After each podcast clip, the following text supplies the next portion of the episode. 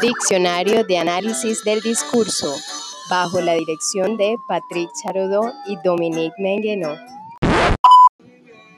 Este diccionario pretende ser, en primer término, un instrumento de trabajo para todos aquellos que en número creciente analizan y estudian las producciones verbales desde una perspectiva de análisis del discurso. Al publicarlo, los autores quieren destacar también la aparición de una disciplina y marcar de alguna forma el territorio de un campo de investigaciones cada vez más visible en el paisaje de las ciencias humanas y sociales. A ver, los autores de amplísima trayectoria y reconocimiento en todo el mundo tomaron nota de los diferentes dominios existentes en el campo de los estudios del discurso y apelaron a especialistas de renombre internacional que trabajando en equipo los investigan.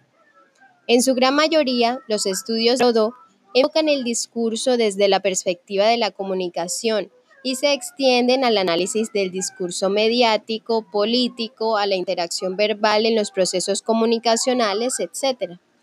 Dominique Menguenot es uno de los grandes sistematizadores de los métodos de análisis del discurso y abordó desde esta perspectiva, entre otros, la lectura y la enunciación filosófica.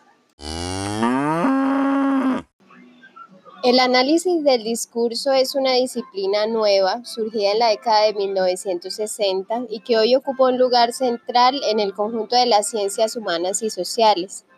Su objeto, el discurso, no es otra cosa que el lenguaje mismo, entendido como actividad desplegada en un contexto preciso y forjadora del sentido y del lazo social.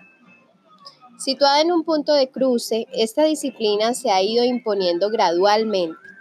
En primer lugar, a los investigadores quienes deben vérselas con el lenguaje en sus diferentes aspectos, como fenómeno interactivo de comunicaciones e influencia, de producción y sostén de los sistemas de creencia, de edificación de la personalidad, etc. Se ha impuesto también a los profesionales interesados en el manejo del lenguaje con fines de información, persuasión o seducción.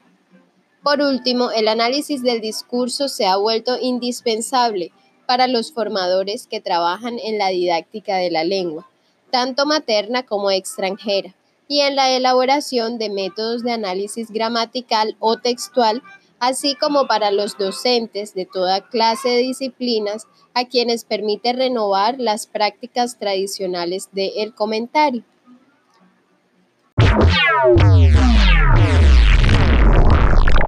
Y sobre etos,